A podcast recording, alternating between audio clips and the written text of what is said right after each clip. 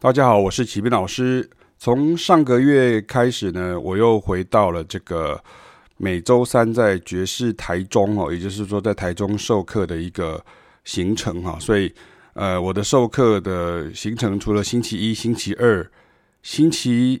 五哈是在台北以外呢，星期三啊，就现在因为之前呢，呃，讲堂的部分呢，就是在星期三的晚上，大概就举行了将近有半年的时间，因为有两个梯次哦，大概半年以上了。我想应该半年以上，就是六个月到八个月之间这样。所以呃，上个礼拜呃是我们的这个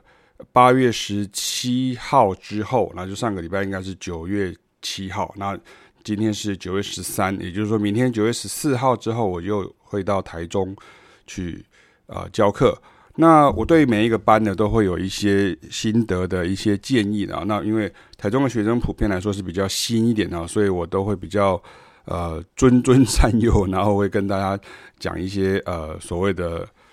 应该要注意的事情啊，或是所谓的这个学音乐的一些道理等等哈。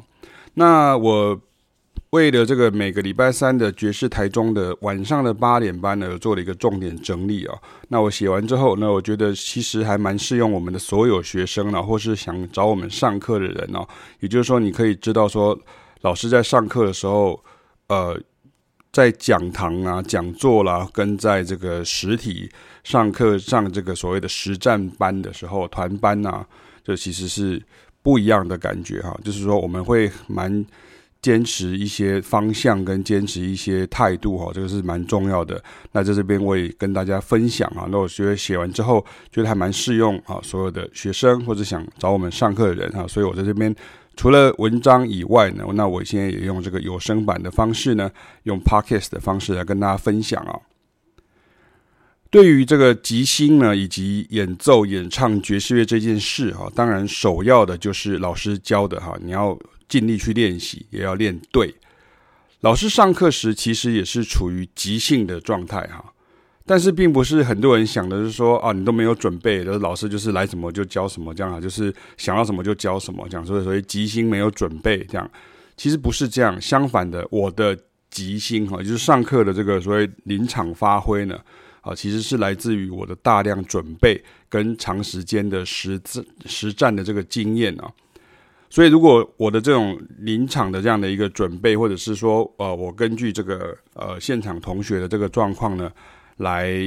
呃教学的话，换成华人比较熟悉的概念呢，就是因材施教，好，会依每个团班的同学的组成以及程度，好，来临机应变。然后刚刚提到就是所谓的呃临场去发挥，以及产生各种的教法，哈，也就是说，其实每一次在教学的时候，像有的时候同一个班啊，会、呃、它可能会有不同的主题，或者是不同的班，他会有同一首曲子。可是其实老师可能会采取不同的切入的方法，因为可能学生的乐器不同，然后程度不同，然后组成不同。比如说有些乐器，比如说有个班可能比较多钢琴手，有的班可能比较多吉他手，有的班可能比较多萨克斯风手，有的班是刚好有一个呃 rhythm section 的一个概念，所以其实。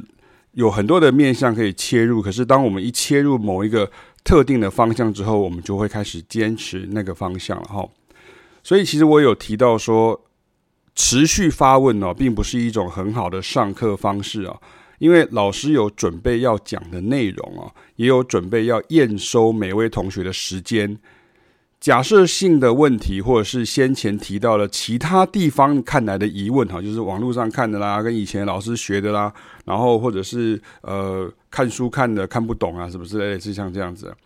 老师如果持续回答的时候，那时候这个时候这整堂课就会变成老师一直延伸出去哦。并会提出我的见解哈，比如说有些名词，你其实你看到的时候，其实说实在，我说我我虽然可能非常的博学，然后我非常的呃有经验，可是有些名词可能是有些老师或者有些演奏者或者有些音乐家他自己想出来的一些名词啊，比如说像像我的话，就会有像正反空啦，或者像比如说我们会提到一些呃，比如说什么呃这种呃。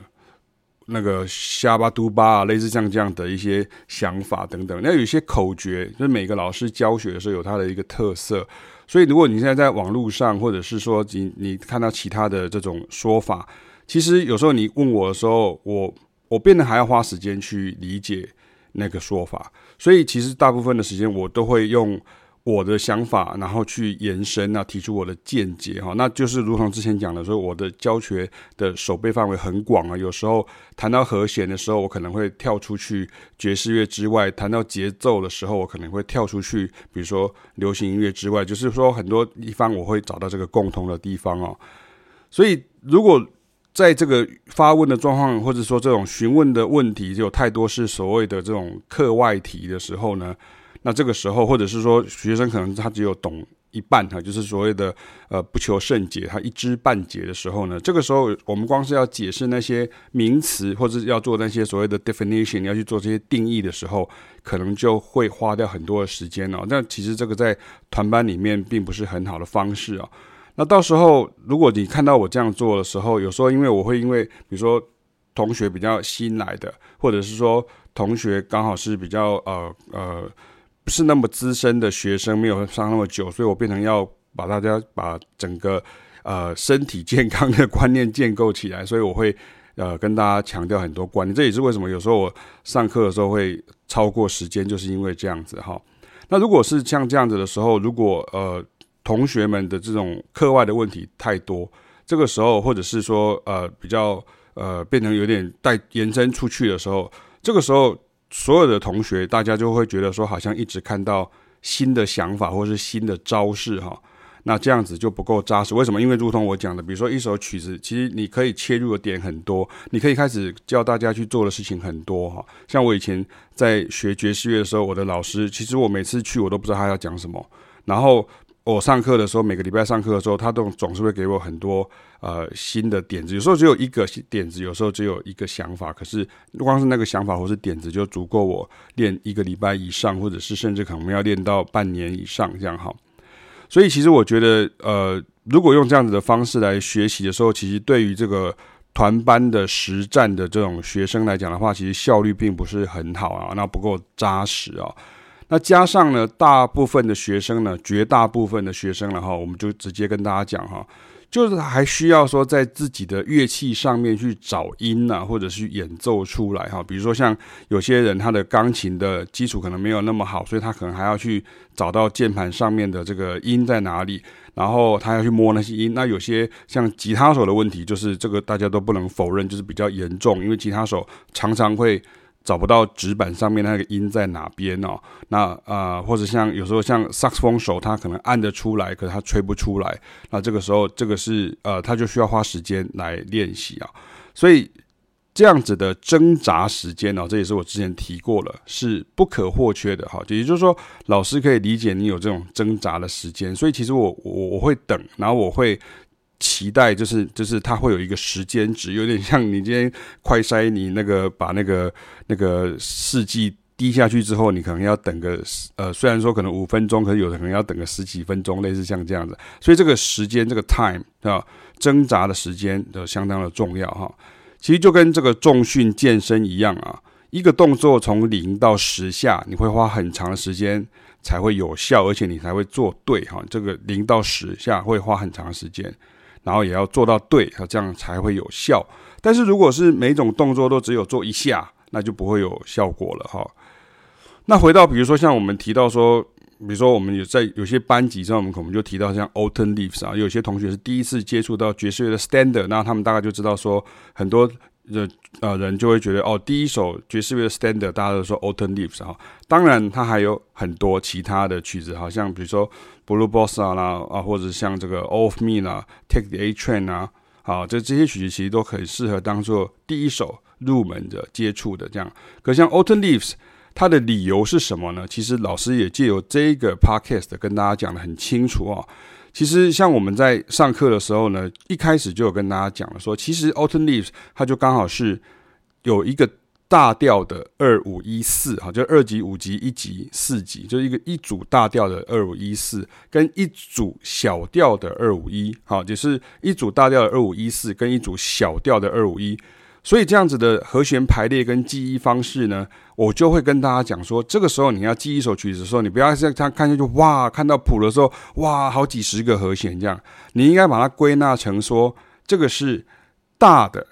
小的，也就是第一行是大的，前面四小节是大的，然后再来是小的，然后再来又是大的，然后再来又是小的。然后再来是小的，然后大的，然后再来小的，小的，每一组都是四小节，也就是大小大小小大小小。那四八三十二，你说我知道，很多人都会说是 A A B C 呀，哈，像这样子。我我我说我知道，可是问题是讲 A A B C 的时候，对于比如说像台湾的学生来讲的话，他其实会不太习惯，因为他习惯看到乐谱。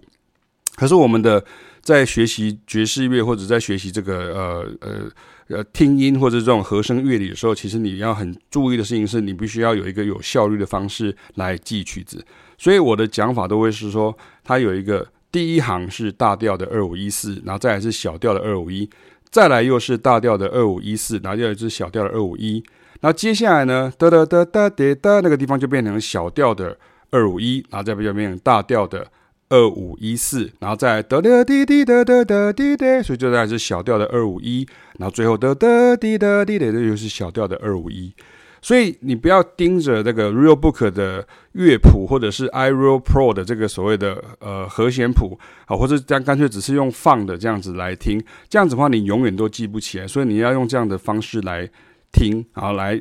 接近啊，要去去亲近这个 standard，所以所有的老师教学的方法都是在建构在这个东西上面。你必须要先能够判判别，然后去分辨这样子的一个想法之后，你才能够去记起来每一首 standard。好，这就是为什么你常常听到很多爵士乐的老师会说，你要先知道二五一，因为二五一练起来的时候，不管是大调或是小调，这个时候其实你就是会出现事半功倍的状况哈。所以你看，正因为 Autumn Leaves 在技术上只有两组二五一，所以为什么它才就会变成爵士乐手的爱用曲目？为什么？因为只要有二五一、二五一，这样其实就可以给爵士乐手很多发挥的空间。所以其实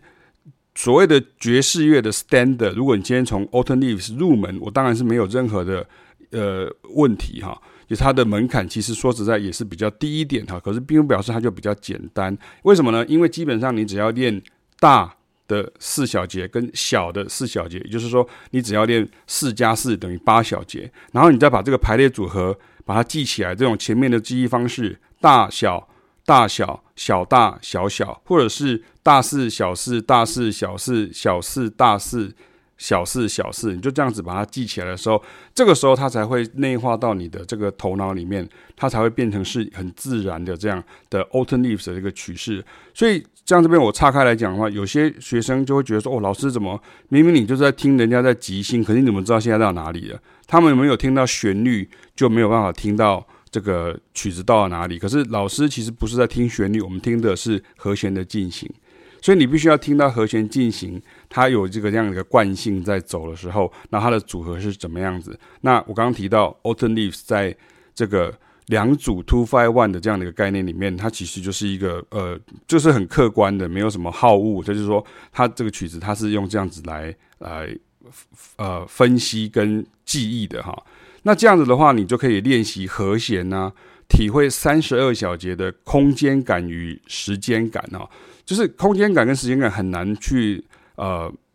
翻译，可是它就是 space，就是它到底有多长，然后这个多长它包含了空间，它也包含了时间。比如说 one two three four，它就是刚好一个小节，然后就一个和弦，然后这个时候 one two three four，下一个小节刚好就是一个小节。所以有时候你光看谱的时候，看五线谱的时候，你会呃丧失这样的一个能力，或者是说你就没有培养这样的能力，所以。呃，很多你如果习惯看谱的时候，你就没有办法培养这种三十二小节的空间感与时间感。你要有一个 sense，就知道说这个曲子这样子大概是多长，不是只有说 OK 知道它是主题，然后然后即兴，然后再主题再现。这个是讲堂的时候要讲的，可是你实际上要练习的时候，你就要知道这样的一个长度，这样子你才有可能办法有办法即兴啊，而不是说老师弹一句你做一句，老师弹一句你做一句，这个当然也是很重要，可是。终究你要放手，呃，让自己去呃习惯这一个跑道哈，就我之前有做过这样的比喻，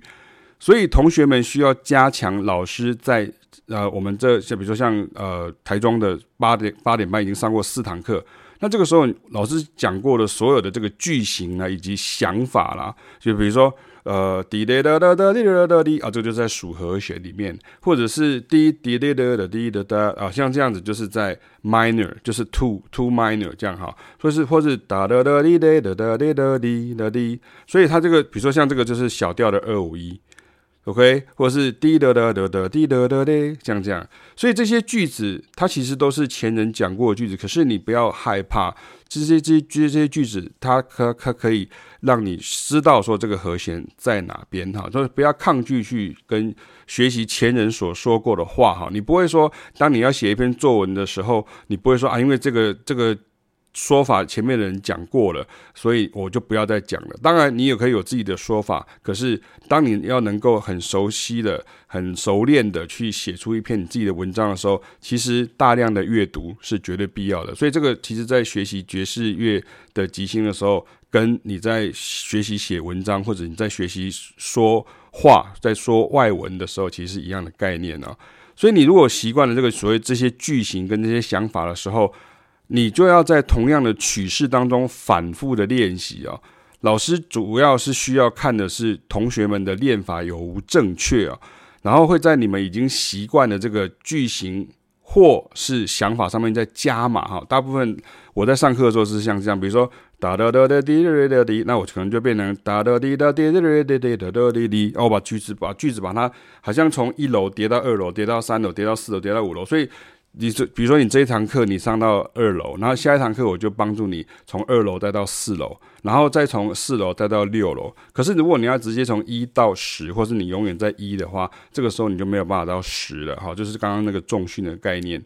所以这个时候我加码的时候，通通常同学们会一直就是有点就忍不住的一个。的呃效益就是说，因为太爽了，你会觉得说哇，原来我可以这样子做，可以那样做呢，听起来是呃爵士乐的想法，原来他的想法是这样啊，原来是这样子想出来的，要不然的话，你如果直接去。学会大师的这个呃句子，比如说你的耳朵，除非你的耳朵非常好，或者是你受过这个音乐的科班的训练，这个时候你就可以很快的把这些音抓出来。可是同样的事情是你也不知道它为什么是这样。那老师在上课的时候，其实主要花的时间会去解释这些曲子会有这样子的一个想法，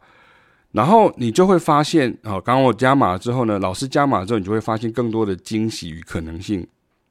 然后老师就会再带你们把这些语汇连接成句子，甚至是一篇文章哈，一篇作文这样子哈。所以它就是跟跟写作一样，你就讲写作有什么了不起？我在每天在脸书上，在 IG 上发文也是在写啊，我我在 Dcard 上面也在写文章啊，我在我在这个这个这个呃 PPT 上面也在写文章，这有什么了不起？这样啊？可是我现在讲的是是一个写作的一种呃呃练习，是写作的一个训练，所以。即兴的训练跟写作的训练其实是一样的，跟演讲的训练也是一样的哈。当然，如果像是比如说像是节奏的想法啦，比如像正反空啊等等，或者是和声啊与音的解释，比如说为什么这个旋律会搭配上这个和声呢？哈，或者说这个和弦的这个所谓的一三五七啊九啦啊，甚至甚至是十三呐，或者是升十一，这个东西都也是很重要的。所以我继续就会用这样的方式来教课哈，也就是这样的方向是非常重要。学生们不需要练很多，或者练很快，或者说跟我一直聊天，就是说哦，好像谁怎样谁怎样，那就变成是那个就是呃呃说的一口好爵士。所以我以前常常会这样讲，就是变成是大家一直在就是轻谈这样而已哈。其其实这个没有太大的意义哦。就是如果你真的要。知道这这个东西该怎么练，这个时候其实老师反而会比同号要来的有用很多，因为老师会直接不废话跟你讲说，就是要要这样子练才可以这样哈。那你不需要练很多很快，但是你一定要练对啊。不够对的地方，老师会帮你修正啊，当然也会帮你们建构自信心哦，这个非常的重要。那接下来我想要提到，就是最后跟大家提到，就是说，在没有练习的时候呢，你没有在练习的这个时间的时候，其实你还是可以练习。怎么样练习呢？就是听，用正确的方法去听。听的练习也是一种练习，没有拿着乐器的练习也是一种练习，没有在钢琴前面的练习也是一种练习。你不太可能说，我从来都没有听过。呃，真正的比如说像 Autumn Leaves 的好的版本，然后我就想要即兴出一个好的 Autumn Leaves 的即兴，这应该是因果关系上来讲，我想任何人都可以有这样子一个呃呃理解哈。为什么？因为你不太可能说哦，只是我看都没有看过你，然后我却可以素描出你的长相是怎么样，甚至我可以画出人的五官是像怎么样的。你至少要从一个人开始，或是一个模特先开始画嘛，哈。所以，如果你没有在练习的时候多听，正确的听也是很重要的。你会借由不同的版本熟悉一首 Jazz Standard 的曲式哦。我这么样讲的事情是说，你不是要变成所谓的版本收藏狂啊。比如说，哦，Jazz Steps 啊，三百个版本，Autumn Leaves 三万个版本，那个东西你只要到网络上去查的时候，Autumn Leaves，比如说你今天在 YouTube 上，你可能一查起来就是好好几万个版本哦。那这个时候怎么办呢？它良莠不齐，有好有坏，而且有的是什么外国的乐手自己上传的，有的是什么什么小学的爵士乐队啊自己啊演奏的，太多这个不同的版本了，然后太多不同的风格了。所以其实像老师，像我们在做事，我们都会提出比较经典而且是比较知名的版本。那我把它收藏在比如像 Spotify 里面，然后那你就可以收录我的收藏我的这个播放清单。那我这是给做给学生的。那你会借由不同的版本去熟悉一首 Jazz Standard 的曲式哦。老师一再强调了，你学会爵士乐呢，感受到和弦长度跟和声的流动，以及保持循环呢，非常的重要。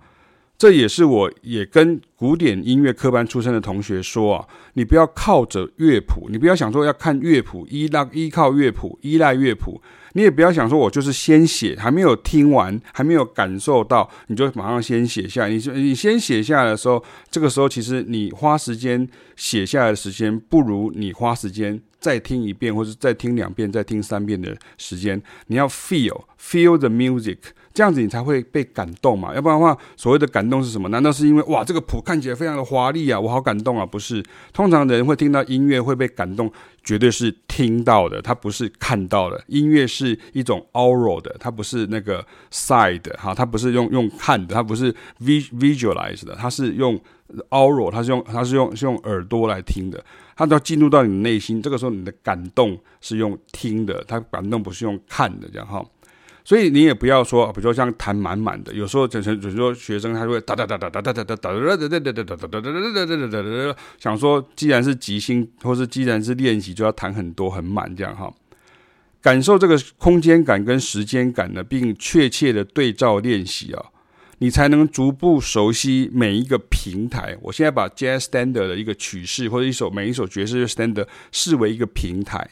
所以你这个平台或者是这个跑道，我之前也做过这样的比喻。不管是平台或者跑道，你需要去熟悉它的方式，不是只有听而已。尤其是如果你是要实际能够操作的时候，你不再只是一个爵士乐迷，你不再只是一个听众，你甚至是一个想要玩爵士的人，你是一个乐手或是一个歌手，你想要能够学会去呃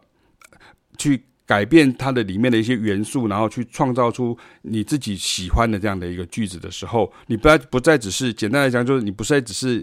只是光吃饭而已，你还是希望能够煮饭的时候，这个时候这个平台或是这个所谓的跑道就非常的重要哈，就是呃，它比那些你知道谁谁谁人名什么什么什么什么，然后在几年什么什么什么，它还要重要，或是它叫什么名字还要重要。这个 oral list oral 的这个就是耳力的训练的，这种熟悉的这种训练其实是非常非常重要的。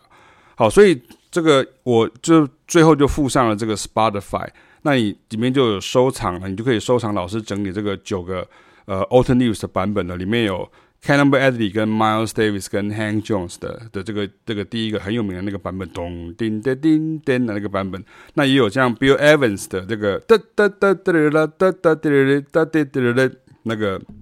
他的 Portrait in Jazz 的这个版本，那其他像是 Jim Hall 的版本啊，不同的乐器的版本啊，Mike Stern 的版本啊，Bob Berg 的版本啊，像这样子的东西，真的都不是靠聊天聊来的，你一定要真的深呃。放放进你的心，然后用力的，然后很认真的去听音乐。这个时候你才发现，原来比如说九首都是看听起来好像完全不同的曲子，然后他们都是 Autumn Leaves，然后每个人的即兴也都不一样。身为爵士乐的这个听众，你当然可以跟大家讲的非常的义正辞严啊，也可以讲得非常的冠冕堂皇，就是说，OK，你知道爵士乐即兴就是不一样啊，然后就你知道爵士乐就是每次的即兴都会不同啊，爵士乐手都是就是无中生有啊，他会一直天马行空的想象啊，巴拉巴拉巴拉巴拉巴拉。可是问题是，实际上你要做的时候，你需要花。老师前面刚刚讲的，上课的时候给你们的练习，或是给你们的这些想法，那你们要去练习。那老师主要的就是要去监督你的这个练习的进度跟练习的姿势，好，也是你的这个动作的正确与否。那你如果用这样的方式去听、去去感受、去 feel 的时候，feel 是一个动词，那你就可以开始听出来。甚至在刚刚这个九这个版本里面，你会发现。爵士大师们，他用了你正在练习的语汇与想法，比如说滴答滴答滴答的，哒哒哒哒哒滴答滴答滴答滴答的。你以前像很多学生，他还没有学到这个滴答滴答滴答的这个所谓的 Crimea River 的句子的时候，他就听不出来啊。可是当他学会的时候，他就听出来。所以这个就是一种柳暗花明又一村的这种感觉啊。就是你如果没有老师带，好像我以前有学生讲过说。啊，若是老师无甲我讲的是，我三百当我嘛听袂出来在在什么物件，我甲伊想讲伊做厉害，一直笨，一直笨，一直笨。可是我没有讲的时候，我就不了解。所以以上其实就跟大家聊一聊，跟大家用 podcast 的方式，大概我当然我讲的比文章还要多哈，所以我建议你是可以听我的 podcast 的，然后你可以听听看，就是老师刚刚做的一些建议。那这些建议其实对于你在学习音乐上来说，它会是一个。非常有效率，而且是是非常正确的一个方法，正确的方向去听，然后正确的练习的态度，以及每周的固定的这样的一个进度，跟你的练习的挣扎的时间，这都是要被考量进去，而且是非常重要的。OK，我是启斌老师，我们下次见了，拜拜。